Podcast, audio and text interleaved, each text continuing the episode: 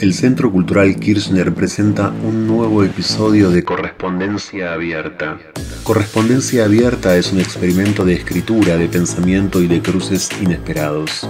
Dos personas son invitadas a intercambiarse mensajes de correo durante siete días. Deberán pensar juntas en un tema o un problema en particular que les será asignado. En castellano hay más palabras relacionadas con el cuidado y el amor hacia otros la palabra entrega, por ejemplo. No existe en ninguno de los otros idiomas que yo conozco.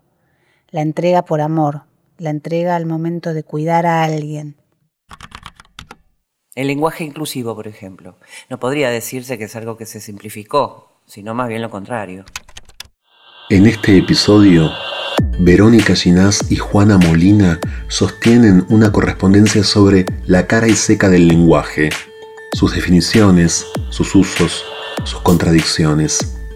El desafío, mantener la conversación. La correspondencia es privada, pero mientras escriben, saben que en algún momento va a ser abierta. Ah, sí, humillando, ¿querés empezar? Humillando con ese texto rebosante de imaginación. ¿Quién empieza? preguntaron tiramos la moneda y la suerte dijo Verónica y así fue como Verónica Ginás empezó.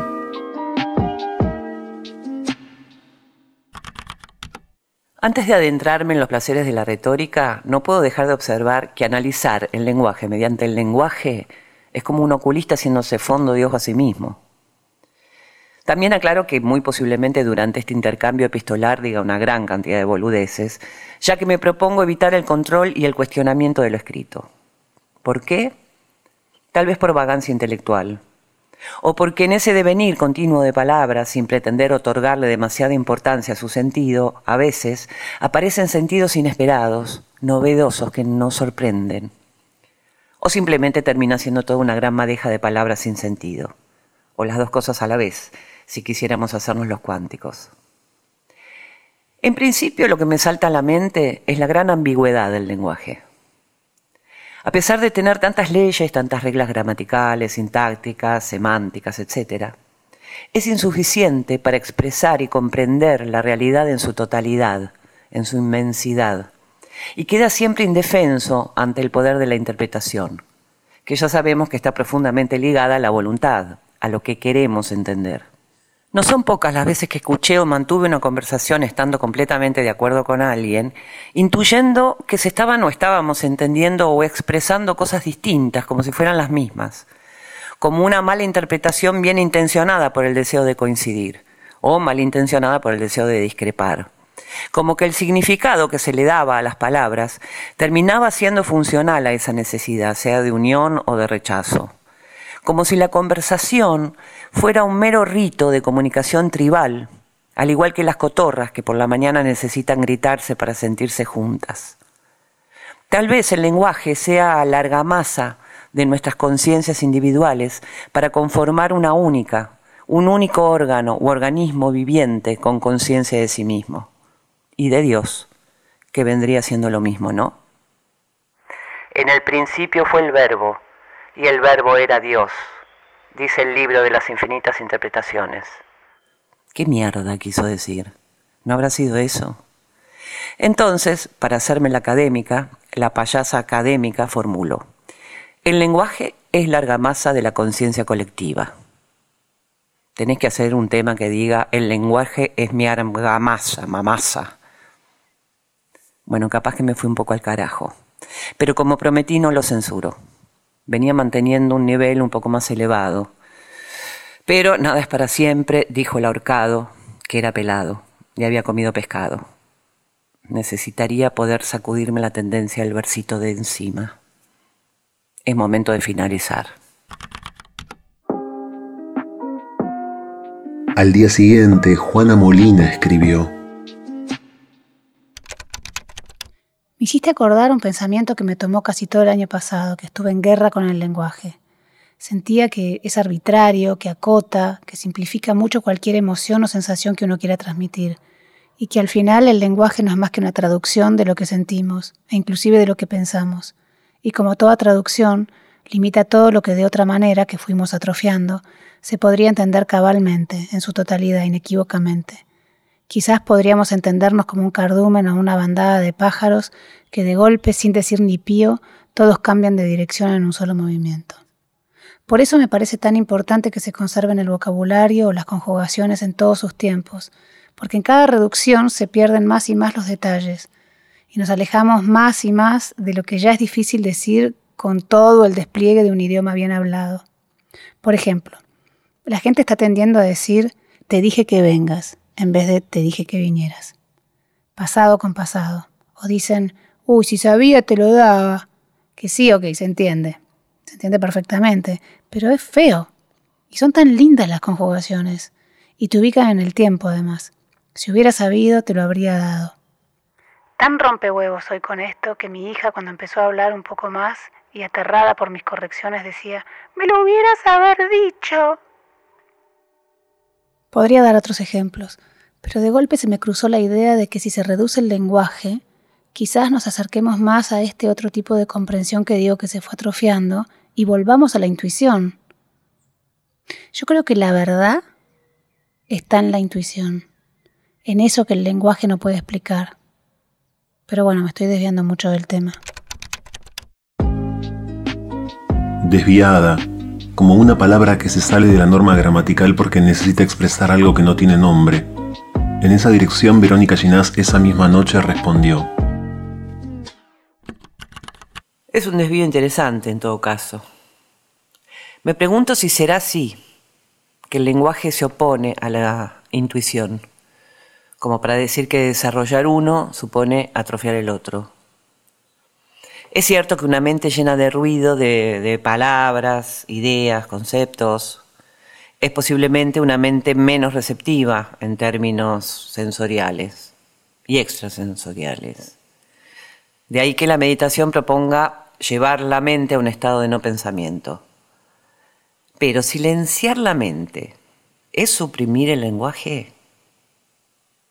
¿O estamos confundiendo al lenguaje con el pensamiento? ¿Puede haber pensamiento sin lenguaje? Que el lenguaje sin pensamiento es fácilmente comprobable. Basta mirar las redes sociales y algunos medios de comunicación. Y en tren de ser molesta con las preguntas. ¿Es realmente que el lenguaje se está simplificando o está simplemente mutando? Porque si bien se diferencian menos los tiempos verbales, se olvidan sus sutilezas y desaparecen muchas palabras, también es cierto que nacen otras nuevas, así como modismos. El lenguaje inclusivo, por ejemplo, no podría decirse que es algo que se simplificó, sino más bien lo contrario. A veces no puedo evitar reírme de cierto exceso de corrección política de algunas personas. Perdón, de algunes o alguns tratando de manejar el inclusivo de un eforme exagerade y confundiendo un poco todo, como para llegar a decir cosas como une colective o estamos colaborando algunas y algunos con nuestros colegas y colegas. Te juro que lo escuché. Perdón, me puse la gorra. Torquema dice todo, perdón. Aguante el inclusivo, loco.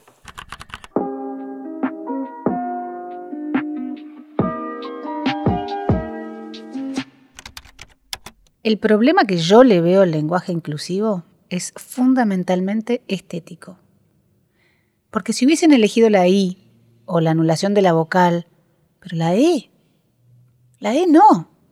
Es una letra gris, gris y porteña, como de Horacio Ferrer. La I reconozco que habría sido medio ridícula, ¿no? Lis chiquis están dormidis. La U medio imposible porque parece joda. Luz chicus están dormidos. Aunque se dice, está dormiduchi. Mm, ahí estamos la U y la I. Pero la E no, la E no, porque es fea. Me parece, suena feo. Y creo que la estética no se considera y es importante. O sea, me parece feo decir, por ejemplo, esta frase. Ay, ayer fui a lo de unas amigues y yo pensé que íbamos a estar soles, pero estaban todos con les novies y yo no les conocía. De golpe llegan les abuelos con les nietes, les tíes con les sobrines, les hermanes, les cuñades y les hijes de unas vecines con les parejas que no habían podido dejarles con les sadres y ahí sí nos pusimos todos re incómodes. No, no, no. Yo tengo tendencia a evitar lo feo, lo que es feo para mí, ¿no? Por supuesto. La fealdad, los gustos, eso es personal. Pero respondiendo a alguna de tus preguntas, primero, la necesidad de decir algo, la idea, el pensamiento, y después la palabra. Me parece. Por, eso se me ocurre que en el origen, por ejemplo, me los imagino diciendo am, am, am, am, am, am, am, y después salió la palabra hambre. Aunque, por ejemplo, en inglés estas cosas son más notables, más notorias. Eh, las palabras son más onomatopéyicas, eh, como ring, timbre. Bueno, timbre, también timbre, es bastante onomático. Hot, hot, hot, hot, hot, caliente. Splash, que nosotros tenemos chapotear, que también tiene algo del chap, chap, chap, chap, chap, parecido al splash. Pero el splash es más blando, se parece más al agua. Boom. Eh, explosión bomba, bom, tinkle, tintiñar, en fin, palabras onomatopéyicas que se me ocurre que salieron de ahí. Y hasta pienso que el lenguaje delata las costumbres y las maneras de ser de los pueblos. Palabras fundamentales que no existen en otros idiomas. Por ejemplo, en inglés no existe la palabra ajeno. Y se me ocurre que debe ser por eso que se afanaron todo. En castellano, en cambio, hay más palabras relacionadas con el cuidado y el amor hacia otros. La palabra entrega, por ejemplo, no existe en ninguno de los otros idiomas que yo conozco. La entrega por amor, la entrega al momento de cuidar a alguien, la manera en que uno se da. Anda a decirlo en inglés que se entregue. Por ejemplo, hacer ejercicio es bueno para el cuerpo y para la mente para nosotros y para los ingleses. En cambio, para los franceses es bueno para le corps et l'esprit, el cuerpo y el espíritu. Hablamos del lenguaje y pensamiento, y ahora me pregunto si idea y pensamiento serán la misma cosa. Cuando pienso en el pensamiento, me lo figuro como algo más elaborado, una construcción de conceptos, a diferencia de una pulsión instintiva de comer, por ejemplo, en el caso del hambre, que genera la idea de comer, que a su vez genera la onomatopeya para comunicarlo, o la palabra. Me dio hambre. Todo me da hambre últimamente. Estos últimos 59 años. Hablas de acercarse lo más posible a una descripción. Pienso que insuficiente es el lenguaje para describir el color rojo, por ejemplo, o un olor, o lo que te ocasiona un olor. Por ejemplo, cuando yo vivía en la boca, a veces se sentía un olor parecido a pollo hervido mezclado con basura y algún producto químico que me ocasionaba como una protonáusea en el nacimiento de la lengua y una rasposidad en las narinas y una leve molestia en la nuca. Toma, figúratelo. Pensá qué herramienta antigua nos parecería si existiera como una especie de transmisión de archivo cerebral en donde uno pudiera enviar lo que ve o lo que siente a otra persona sin mediar palabras, solo la experiencia. No sé si tenemos conciencia de lo por aproximación que es nuestra comunicación.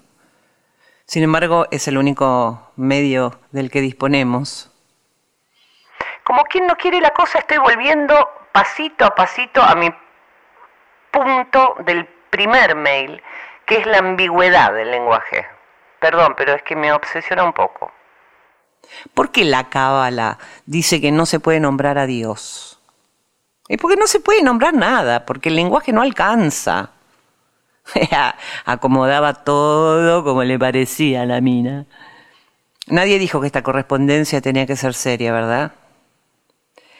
Con respecto al inclusivo y su estética, no sé si es un buen punto porque es tan subjetivo, pero reconozco que coincido con vos en que me hubiera gustado más excluir la vocal y dejar que las palabras suenen chics, buens, persons, niños. Bueno, esa sería más jodida. Sonaría más catalán todo, cosa que me parece súper elegante, porque los catalanes somos lo más chic del mundo. Ahora fuera de joda. Me animo a decir, y consciente de mi impunidad absoluta, que el uso de la E debería usarse solo frente a las personas que no se identifican con una sexualidad binaria, pero que el plural debería seguir siendo como es, o, sin la vocal. Así sería más simple. Hay gente que le cuesta hasta el idioma materno. Imagínate que si se propone un cambio tan grande en el que hay que pensar para hablar, es posible que el inclusivo termine siendo una cosa de élite lo cual claramente sería más que inclusivo, exclusivo. Ahora arderemos las dos en la hoguera de las incorrecciones.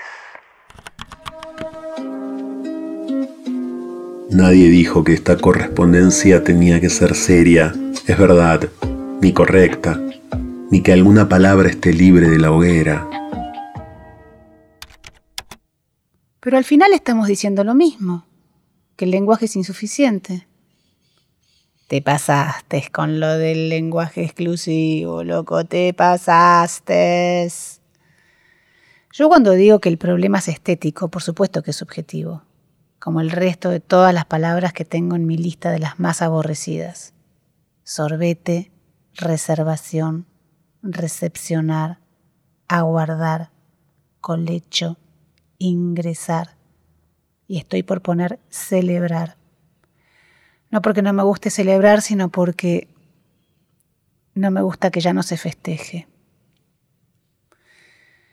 En la palabra sorbete encuentro la mente del depravado que pensaba otra cosa cada vez que alguien le pedía una pajita. Por eso me resulta tan asquerosa, porque pone en evidencia la perversión al querer ocultarlo usando otra palabra. Dice Lars von Trier en boca de Charlotte Gainsbourg. Cada vez que una palabra se prohíbe, se saca un ladrillo de los cimientos de la democracia. La sociedad demuestra su impotencia ante un problema concreto borrando palabras del idioma. Él en esta película hablaba de la palabra negro, pero aplica el concepto. Reservación y recepcionar. ¿Por qué? Teniendo reserva y recibir. ¿Qué necesidad de agregarle sílabas a las palabras? Cuando oigo estas cosas pienso en la cosmetologización del lenguaje y me pregunto si no seré la responsable de este horror. Quizás es el castigo por haber ridiculizado con el personaje de Gladys, la cosmetóloga, esas maneras de hablar pretenciosas de los que piensan que hay que usar palabras importantes para parecer más cultos. Hola, ¿sí tenés reservación? Bueno, aguárdame un chiquitito que ya te recepciono, ¿sí? Ahora ya podés ingresar a la sala. ¿Vas a querer el sorbete de la promo?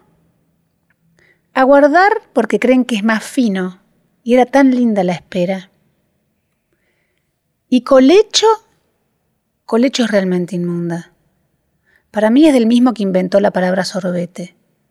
Transformó la idea de un hecho tan hermoso como es dormir con tus hijos cuando son chiquitos en un acto libidinoso y casi delictivo con la nueva palabra. Detuvieron al padre de una nena por colecho. Y después están todas las otras palabras que me producen escosor, que son las que vienen de las malas traducciones de las películas, dentro de las cuales está reservación. Por ejemplo, ahora están empezando a decir eventualmente en vez de tarde o temprano. Sí, sí, eventualmente voy a ir. No.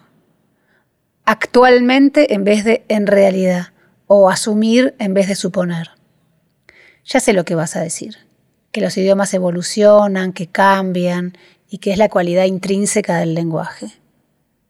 ¿Qué hago con el de al lado que no para con sus máquinas de otoño todo el santo día con el sopla hojas? Ay, si el tema hubiera sido el ruido y el silencio. Jaja, en tu lista de aborrecimientos te olvidaste, descarto que la detestás, la construcción todo lo que es. Ejemplo, vamos a estar habilitando todo lo que es entradas a capital, Vamos a dar de baja todo lo que es permisos para circular. ¿Por qué? Colecho me parece una palabra chancha, supongo que te referís a eso. Suena en lechar la cola. Perdón, estoy siendo inmunda. Y entre paréntesis, ¿de verdad detuvieron a un padre por colecho? Te voy a contradecir en dos. Defiendo a capa y espada la palabra eventualmente. Además de que me gusta como suena, no quiere decir lo mismo que tarde o temprano, ya que decir que un hecho va a ocurrir tarde o temprano quiere decir que va a ocurrir sí o sí. Mientras que si uno dice que eventualmente ocurrirá algo, puede ocurrir o no. Me da la impresión de que tampoco es lo mismo asumir que suponer. En la suposición se asume algo de duda, mientras que si se asume algo no se supone, se da por cierto. O debería ser así por la definición de la palabra asumir. Pero básicamente coincido con vos en lo ridículo que se oye nuestro lenguaje cuando se quiere parecer más importante o más culto. Otro modismo infecto, según mi punto de vista, que con horror veo que a veces se me pega, es el tan de moda a ver, Siempre que alguien dice eso se me hace que el pensamiento no expresado que acompaña esas palabras es, ¿cómo te explico esto a vos, pedazo de imbécil? Sé que no siempre es así, pero me da esa impresión. Otra que te estás olvidando es de procrastinar, que encima está mal dicha porque es procrastinar. Pero ¿cuándo empezamos a usar esa palabra? Yo la empecé a escuchar hace muy poco. Y acá llegamos al tema, el lenguaje y la moda. Y sí, tenés razón. Voy a decir que el lenguaje es como un organismo vivo y que la moda aplicada al lenguaje, que nos puede parecer una trivialidad, es parte de su evolución y que tiene que ver con nuestra identidad. Todavía queda rebotando en mi cabeza el libro de Cadore, El nicho de la vergüenza, que cuenta cómo el imperio otomano destruía a los pueblos rebeldes. Había varios niveles de castigo, pero uno de los más letales era el cracra, que consistía en un proceso de desnacionalización, o sea, que la gente terminara olvidando sus hábitos, costumbres, atuendos, ceremonias y por último su lenguaje. Ahí ya podían considerarse aniquilados. Un paso más hacia la crueldad consistía ya en sembrar cizaña entre los pobladores para que terminaran matándose entre ellos. A quien le quepa el sallo que se lo ponga.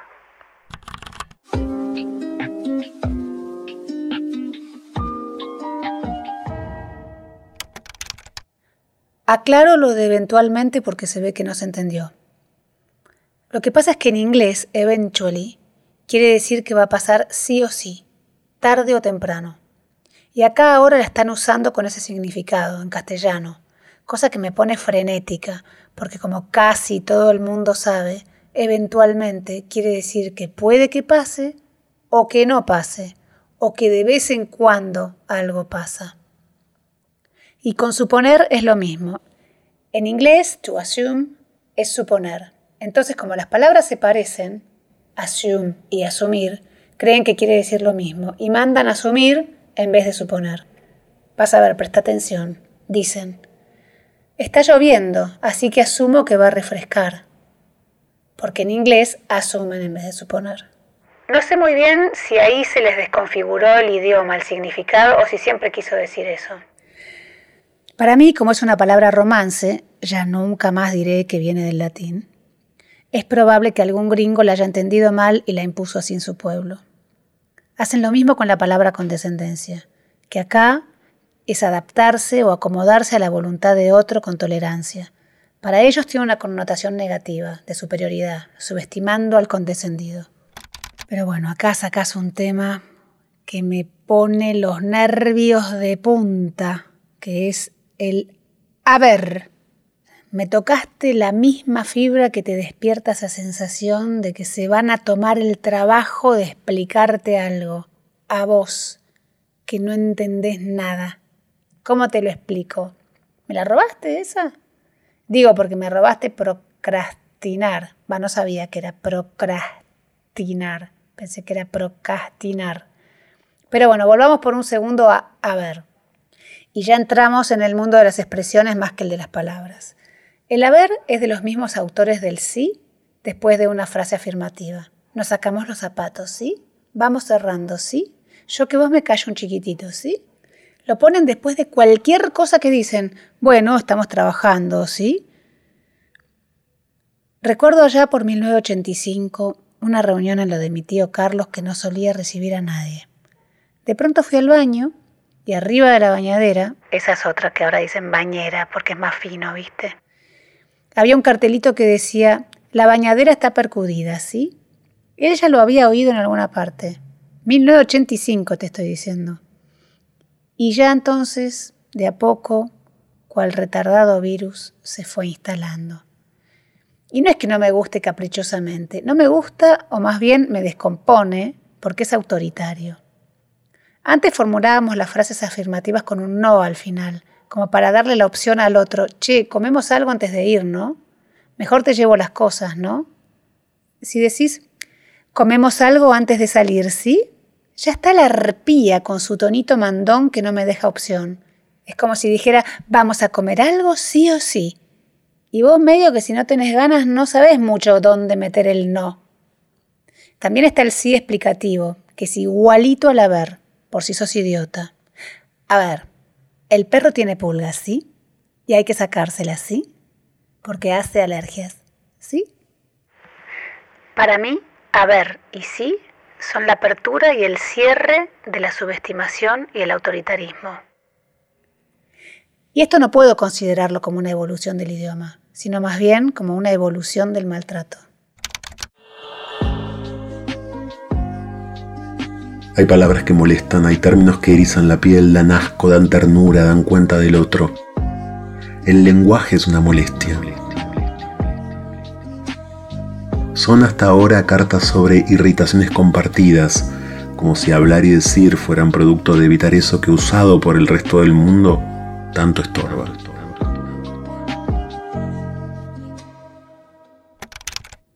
Aprovecho que todavía no contestaste para agregar unas cositas. Una palabra nueva puede cambiar el modo de pensar, o mejor dicho, despertar un pensamiento que antes no habríamos tenido. Hacerte pensar en algo que antes no existía. Uy, bueno, me arrepentí del ejemplo que iba a dar y no se me ocurre otro. No pude decir lo que iba a decir, me dio miedo. Cambiando de tema, hace poco leí un libro que me gustó bastante, traducido del inglés. Eh, ni una vez aparece en todo el libro el verbo oír. Y sé que no está extinguido porque yo lo sigo usando. La chica sigue al padre sin que éste se dé cuenta. Y en el libro dice, yo caminaba detrás y él no me escuchaba. Entonces yo qué me imaginé? Me imaginé que ella iba hablando, contándole algo al padre y que él, absorto en sus pensamientos, no le prestaba atención. Pero no. Después me di cuenta de que se refería a que ella caminaba de manera tal que él no percibía el sonido de sus pasos, es decir, no la oía. ¿Por qué desapareció el verbo ir? ¿Ya no se ignora a alguien como quien oye llover? A veces hasta entender cae en el pozo cacofónico de escuchar. Es raro que haya desaparecido así, como si no se necesitara. Justamente las palabras se inventan por la necesidad de decir algo. ¿No es rarísimo que en inglés, francés, alemán, italiano, portugués y no sé cuántos idiomas más hagan la diferencia entre escuchar y oír? Es fundamental, quieren decir cosas distintas. Otra cosa que me vuelve loca también es que justamente en todos esos idiomas que acabo de mencionar no exista la diferencia entre ser y estar. Para ellos es lo mismo estar callado o ser callado. Y es una sutileza hermosísima de nuestro idioma. Hoy estás linda. Ayer estabas medio fea, pero sos hermosa. Volviendo a oír, escuchar, entender. Si vos me llamás por teléfono y se oye mal, y yo te digo no te escucho, parece que te estuviera diciendo podés decir todo lo que quieras, no te voy a dar bola. En cambio, si te digo que no te oigo, hablarás más alto, y si a pesar de que el volumen es suficiente y yo sigo con dificultades para comprender lo que me decís, te diré, te estoy escuchando, se oye bien, pero no te entiendo. Y esas tres palabras, que son bien distintas, se redujeron a escuchar. No se escucha, grita la gente. Sí, vos estás escuchando, no se oye, porque está muy bajito. Me parece fundamental recuperar este verbo, sobre todo para disminuir la cantidad de veces que hay que oír la palabra tan fonéticamente horrenda como es escuchar. ¿Será culpa del arguirucho? ¿Blama fuete que no te escucho? ¿Sacrificar un verbo para que rime? Entrar. Otro verbo en vías de extinción. Nuestra simple y clara entrar está siendo velozmente reemplazada por ingresar, que es una de las palabras más feas de nuestro vocabulario. Me resulta importantísimo el sonido de una palabra. Así como escuchar es fea, ingresar es pretenciosa. Ocupa un lugar muy alto en mi asco porque además es de policía. Ingresa individuo con capucha. La gente ya no entra al cine, ni a un restaurante, ni a un show. Ingresan. Ingresan a una sala, ingresan un código, ingresan a una fiesta. Dentro de poco no se van a poder poner los pantalones porque no les ingresan.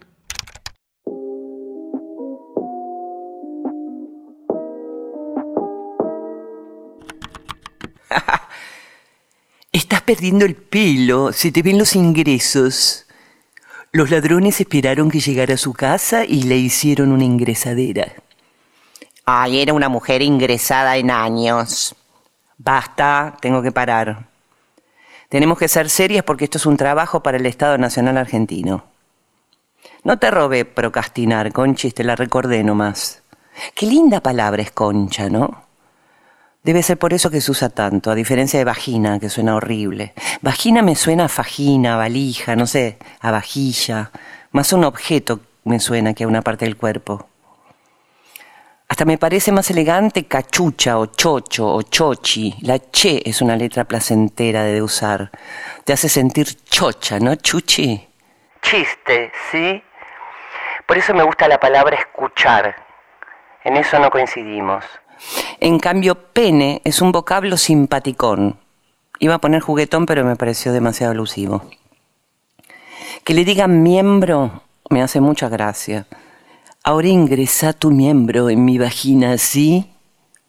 Basta, tengo que parar. Esto se está poniendo muy poco serio. No sé por qué el tema de los verbos ser y estar me angustia. Como que quiero pensar en lo que decís, pero mi mente se rehúsa a entrar o ingresar, para ser mejor hablada, en ese campo. Me parecen un pelmazo los idiomas que no lo diferencian, pero tampoco es que sientan tanto la falta. Como todo lo que se desconoce, no se tiene conciencia de que se necesita, entonces se necesita. Me quedé pensando en lo de la evolución del maltrato. En ese caso, del sí y el no, no coincido tanto en que son dos cosas diferentes. Creo que ahí cada una de las palabras pierde su afirmación o negación para transformarse en algo neutro, tanto que se puede reemplazar por el anglicismo ok es una hipótesis que tengo nomás, no es para confrontar. Para, no hablamos de la poesía aún. No se puede hablar del lenguaje sin hablar de la poesía. No se puede hablar del lenguaje sin hablar en poesía. Mira, te escribí una poesía surrealista. En tus célides el sonar tan ruin de las asémilas aprovecha una estrecha bricha y en sus guiones se abejorra, ruda, estrepitosa, encantada de conocerte y jocosa, resurgita un dolor ineluctiblemente rosa. La poesía surrealista es lo más. Eso de que no se tiene conciencia de que se necesita aquello que se desconoce es así, pero no con el lenguaje, me parece, porque el lenguaje se inventó por necesidad. La necesidad de comunicar algo inventó la palabra. Por eso me alucina que no exista la diferencia entre ser y estar en la mayoría de los demás idiomas. Una cosa es estar distraída y otra muy distinta es ser distraída. Pero bueno, en castellano por suerte tenemos esa sutileza que todo lo cambia. Y para seguir con el sí y el no, según las reglas gramaticales y también las de educación, no se puede decir una oración afirmativa y seguir afirmándola con un sí. Afirmativo va con negativo. O es un pensamiento muy patriarcal. Nunca va a dejar de parecerme autoritario. Y con esto cerramos el tema, ¿sí? No voy a entrar en cómo llamar a los órganos genitales, pero discrepo rotundamente con el sonido che que me resulta en general berreta, como una chuchería. pero ahora entiendo por qué la mayoría de tus perros tienen nombres con che. Sin embargo, en ciertos lugares de la palabra le da una fuerza que me gusta, y creo que es preferentemente en la segunda sílaba, hacha, facha, pucho, racha. Y también pensando, me doy cuenta de que si tienen una N que las preceda, entonces ahí son de pronto cancheras. Por eso te debe gustar la palabra concha. Yo tengo algo que probablemente me quedó de la infancia y nunca sé cómo llamar a mis partes pudendas. Imagínate que mamá decía la cola de adelante. My God. Ahora que me acuerdo, una amiga le decía panocha. La panocha también tiene chi. No sé de dónde la sacó, me acabo de fijar y una panocha es una espiga. La que no aguanto es vulva. Hay que decirla en voz alta para que se entienda por qué no me gusta la vulva. Lo que pasa con la L, ¿no? Es desagradable. Ese estiramiento lingual. Debe ser por eso que no me gusta. Yo soy muy recatada, ¿viste? Quizás si pronunciáramos la B corta, con su sonido flaco de V, vulva. De golpe soy una brasilera. A la vulva. No, no hay modo de decir esa palabra. Así que me quedo con pito y panocha hasta encontrar algo mejor. Ahora, como interjección insultante, no hay nada mejor que la concha de la lora. Aunque mi puteada favorita es la llave dada la puta madre. Creo que no se dieron cuenta de que la palabra putear también la van a tener que cambiar. Que no se les vaya a ocurrir decir yutear. ¿Qué hago dando ideas? ¿Me explicas ¿Y en tus guiones se abejorra?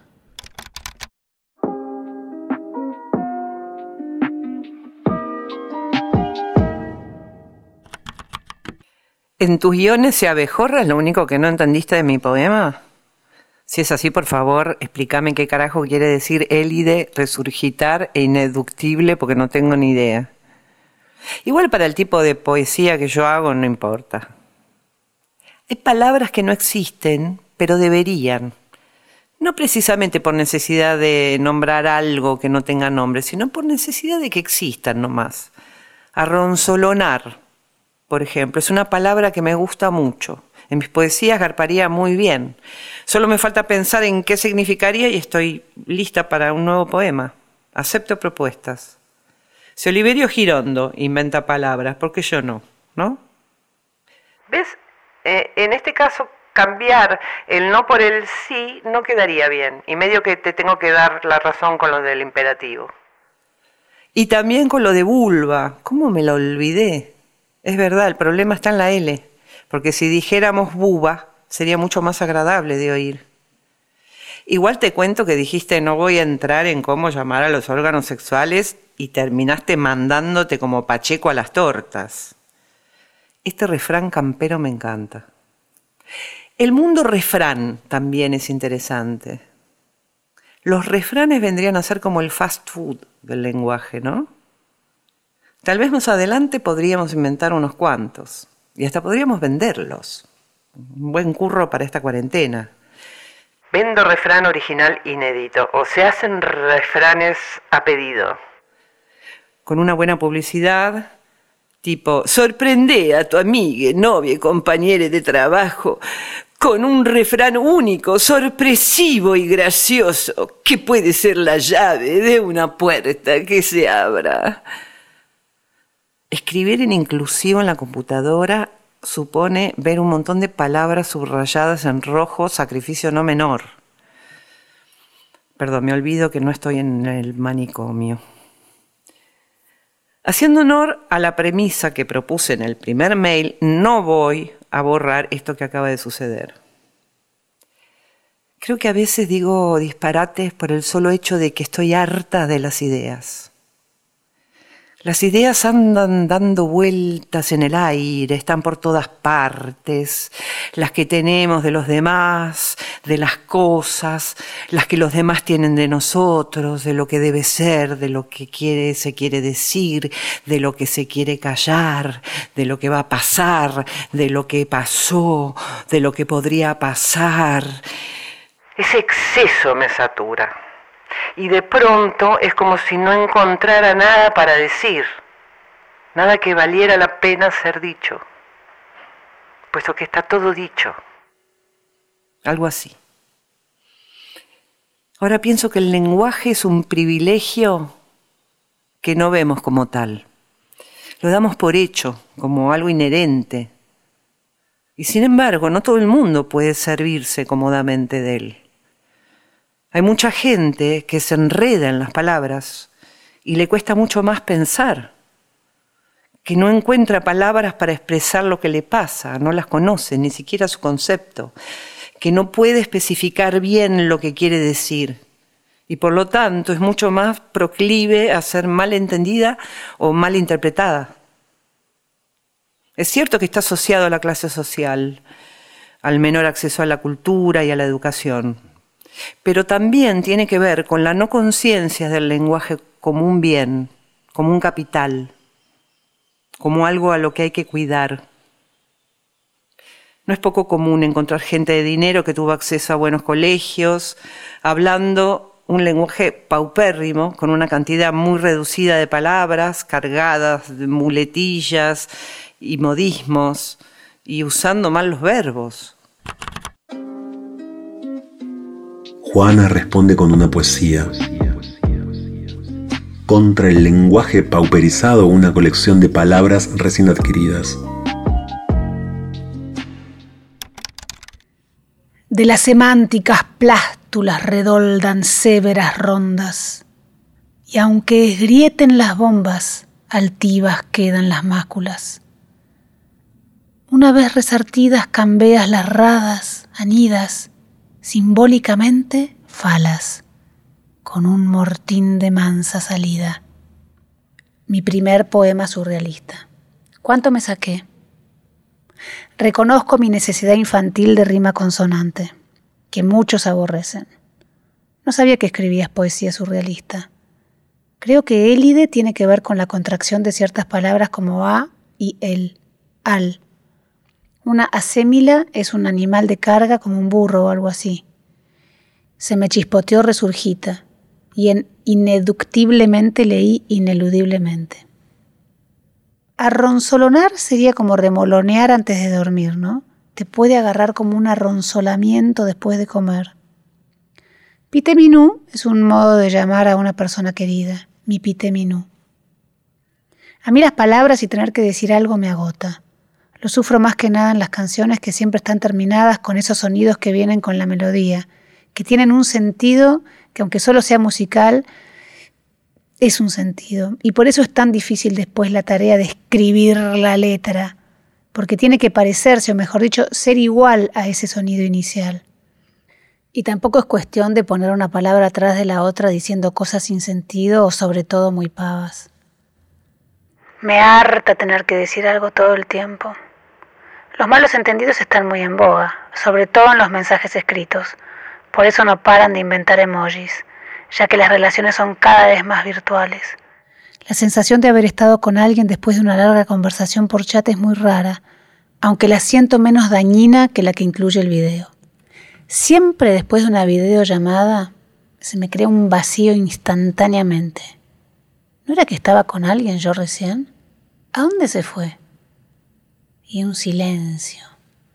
En cambio en un chat, medio que el clima es todo el tiempo el mismo cuando estás o no con esa persona o un llamado de voz, eso estaría en el medio. Otra palabra que en mi vocabulario ya existe y me define es calamandrera. Nació en Colonia después de haber arreglado el tiraje de una chimenea de una casa que nos habían prestado. Define a una persona que con lo que haya arregla una ventana, una hornalla, inventa unos estantes en un campamento, un sistema para juntar agua, impedir que algo haga ruido, y eso le provoca una inmensa felicidad. Es muy importante esto último, la total satisfacción. Yo debí ser calamandrera en la vida, me equivoqué de profesión. Si me hubiese dedicado a la calamandrería, no me importarían tanto el lenguaje y las palabras. Sí, es muy terrible cuando alguien no solo no puede expresarse, sino que además no entiende lo que le querés decir. Y eso que decís de la dificultad de pensar. A veces hay que simplificar al máximo para que se aproxime lo más posible a la idea. Una vez dando clases, dando clases entre comillas, porque di el bachillerato libre y me armé un grupo de estudios a los que les explicaba las materias, una chica a quien le acababa de explicar el sistema digestivo de la ameba me dijo, pero si me preguntan, ¿la ameba produce fagocitosis? Mm, es que la fagocitosis es un proceso, le dije, no es algo que la ameba produce. Bueno, pero eso no importa, me dijo ella. Vos decime esto nada más. ¿La ameba produce o no produce fagocitosis? Pensé en su examen y dije, sí, produce. Sobre la vida de las amebas hay mucho para decir. Nadie dijo que esta correspondencia no podía ser completamente delirante y poética. Fagocitosis prístina de núbiles y fogosos cardos, amebas carividentes de la tierra, avisoráis el destino de los arredondos, de ricota tierna, oh, de ricota. Perdón, pero dijiste una palabra que me encendió la creatividad. Para los poemas surrealistas, hablar en antiguo regarpa. Reptal, reptal marinero, cuasimodo derecho, amir de lostras azules que salgan vanantes al acecho. ¿Cuántas loiras batidas se mueven en un pelo de rándanos? ¡Suerte! A la morfa amorfada le cabe un delinto, tan suave, tan brevel, que gorla distinto. ¿Cuántos panochados y casteres comes por segundo? Flaquelízalos, verás, rebadarás a los tumbos. Me siento discriminada, me estás llamando reptil, gorda, morfona y me mandás a adelgazar. Eso de escudarse en un poema surrealista es muy bajo. Así no va nuestra amistad. Chau. Voy a barruntarme sola en los asquerópidos de tu ausencia. Para siempre, se fuljuro que para siempre quedará solsillonca.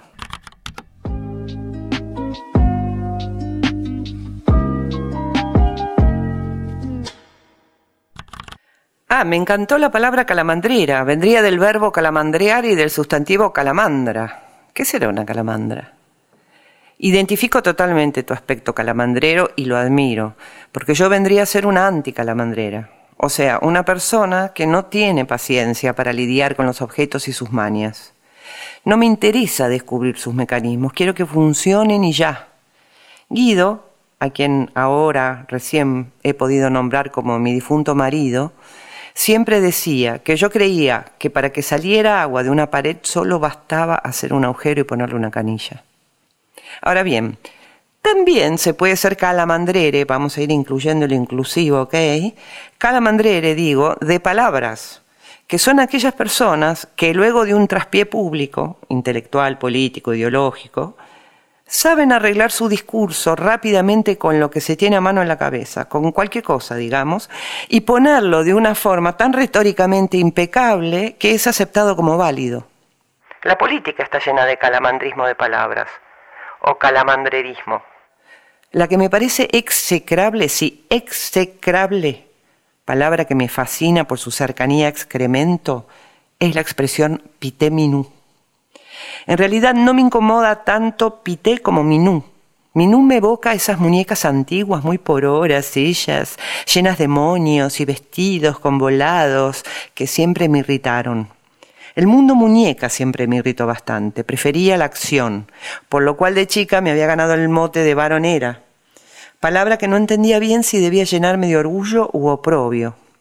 Pero volvamos a lo nuestro. Detesto la expresión pitéminú y te pido por favor que no la uses en mi presencia porque me despierte instintos asesinos. Ahora te pondría un emoticón de la risa, que es mucho más gráfico que el nunca tan bien ponderado ja o ha para los internationals. ¿Qué cosa los emoticones, no? Una imagen vale más que mil palabras, dicen. Siguiendo con la lógica fast food, podríamos decir que los emoticones son el fast food de las emociones, la estandarización de los sentimientos y sensaciones. Pero lo que no se puede dejar de admitir es que eso también es una forma de lenguaje, un lenguaje no hablado. Una optimización, quizás, de los emoticones son los stickers, que están tan de moda, que permiten transmitir ideas un poco más complejas que los emoticones y muchas veces son una herramienta de humor interesante. La correspondencia está llegando a su fin. Quedan apenas tres mensajes más. Sin irnos demasiado a nuestras historias personales, cabe aclarar que Piteminu nunca se usó en serio. Te debe hacer acordar a Booby Light, esas muñecas de porcelana de hace 80 años. No me acuerdo de dónde salió, pero una vez la usé en la peor actuación de mi vida, si podemos llamar a eso una actuación. Se la decía a una víctima siendo yo enfermera. Lo más penoso de mi carrera, sin dudas. Cuando la comunicación entre actore y directore no existe. En cuanto a la palabra execrable, la dijiste justo en el preciso momento exacto en que uno de mis perros se tiró un pedo y nunca una palabra cobró tan cabalmente su sentido. Yo soy más pudorosa con los términos, pero venía a cuento y no pude dejar de decirlo. Yo también era varonera y sé que me daba orgullo. Odiaba el mundo Barbie y los juegos que no fueran de acción. En eso somos iguales. En unos años ya no va a tener sentido esa palabra y va a desaparecer. Varonera, digo pero aún hoy tengo el resabio del orgullo con que llevaba ese mote. Hoy me acordaba de algo que me da muchísima bronca y es la gente que escribe y dice wow en vez del clásico wow. W-O-W. ¿Por qué? Si tenemos wow. Toda la vida fue wow. ¿Qué es ese wow? Y no solamente nosotros, los yankees también me da rabia cuando dicen wow. Y cuando lo dicen tres veces ni te cuento. Wow, wow, wow, wow, wow, wow, wow. Lo dije más de tres veces, pero con las manitas adelante, en gesto de detente. Una vez alguien me dijo, sos la única persona que conozco a quien una palabra puede darle asco. Y es verdad. Me gustaría analizar este punto si me diera la cabeza, pero en estos últimos días me quedé sin materia gris. Me quedaron afuera las palabras mascota, abuelos cuando se refieren a la gente grande. Es evidente que alguien buscó en el diccionario inglés-castellano la palabra pet y se encontró con la palabra mascota. Y de ahí dale que va. Puso en su veterinaria todo para su mascota. Cuando es bien sabido que una mascota es una persona, un animal o una cosa que se usa de talismán que trae suerte.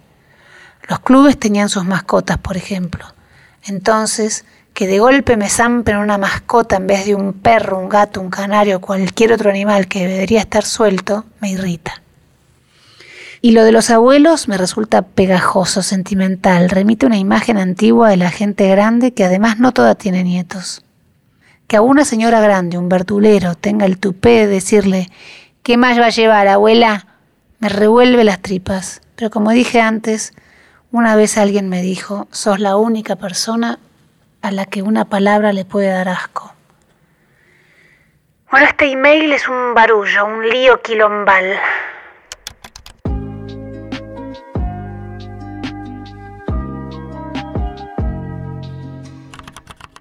Me hiciste reír con lo de pedo porque identifico exactamente la sensación del momento en que ese olor del averno se introduce por tus narinas palabra que me produce rabia, no sé por qué, y en un segundo te convierte la vida en una porquería. Maldecís al perro, a sus ancestros, a los tuyos.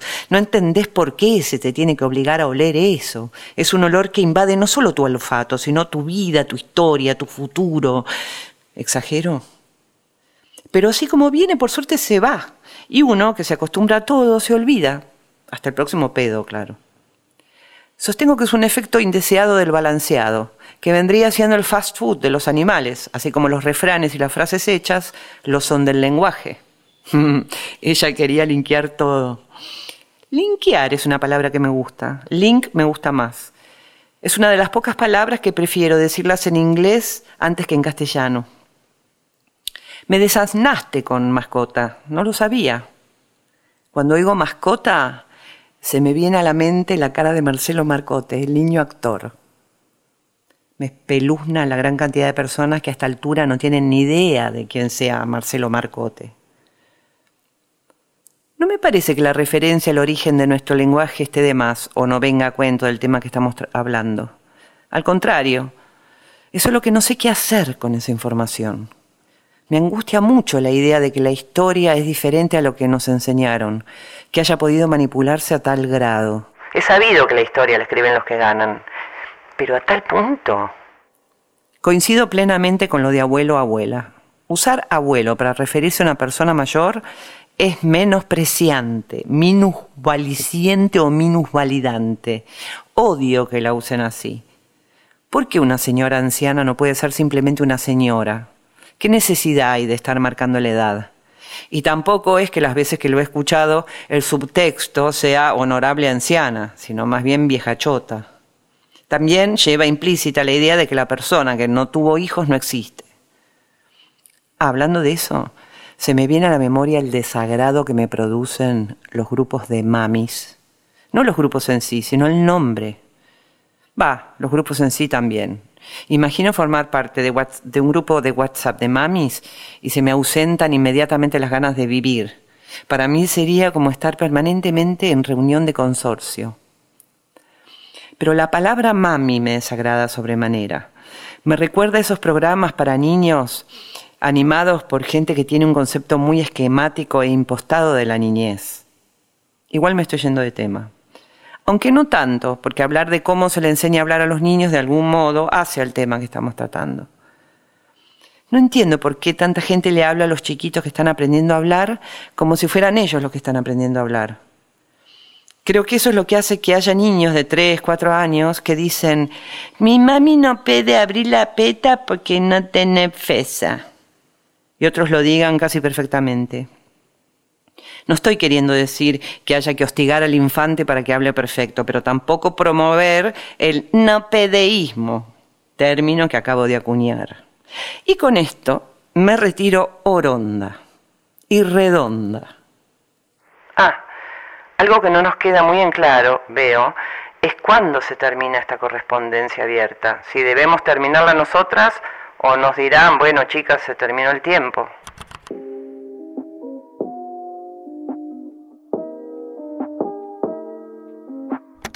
El temita del lugar en el que se ha puesto a los niños da para un intercambio de 45 emails cada una.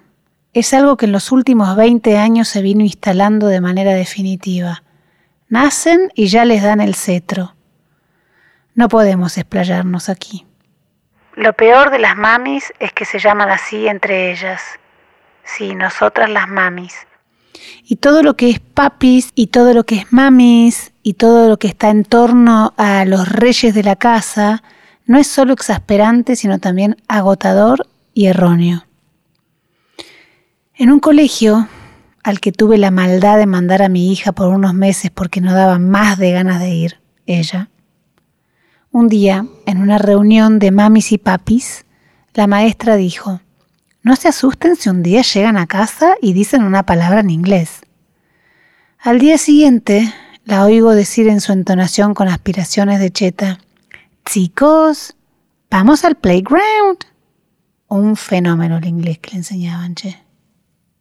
En cuanto a los abuelos y ancianos, palabra que también detesto y considero peyorativa directamente, creo que habría que referirse a los adultos como señoras o señores y los mayores como gente grande.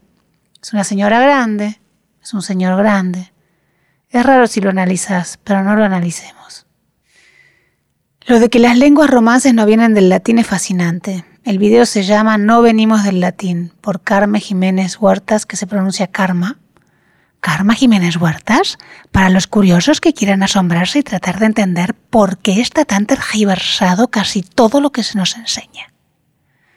¿Por qué no nos enseñan el movimiento del sistema solar adentro del universo y nos hacen creer que es una estrella fija con planetas que orbitan a su alrededor en una serie de elipses en un plano? ¿Por qué nadie entiende las fases de la luna? ¿Por qué nadie entiende que en el hemisferio norte el Sol se mueve entre comillas de izquierda a derecha? ¿Por qué esa desconexión entre lo que se enseña y el hecho que se enseña? ¿Por qué intentar abarcar tantas materias con tantos datos y no estudiar algo en profundidad? Bueno, me fui al carajo, esto no tiene nada que ver con nuestra conversación, pero esta señora Carmen Jiménez Huertas y su video han despertado en mí, pues, una serie de preguntas relacionadas con el saber y el enseñar a pensar, a dudar de todo aquello que se da por hecho. No, zapato viene del latín zapatum. No, no, no, no, no. Zapato existía y cuando inventaron el latín la declinaron y chao. No digo que seamos pensadores, pero qué lindo sería que en los colegios se tendiera a lograr que cada chico tuviera por lo menos un pensamiento propio, una idea propia por año lectivo. Sí, sí, sí, me fui al carajo. Es que ya no sé qué más decir ni se me ocurre una conclusión ingeniosa. Digo porque creo que vos empezaste y entonces debería terminar yo.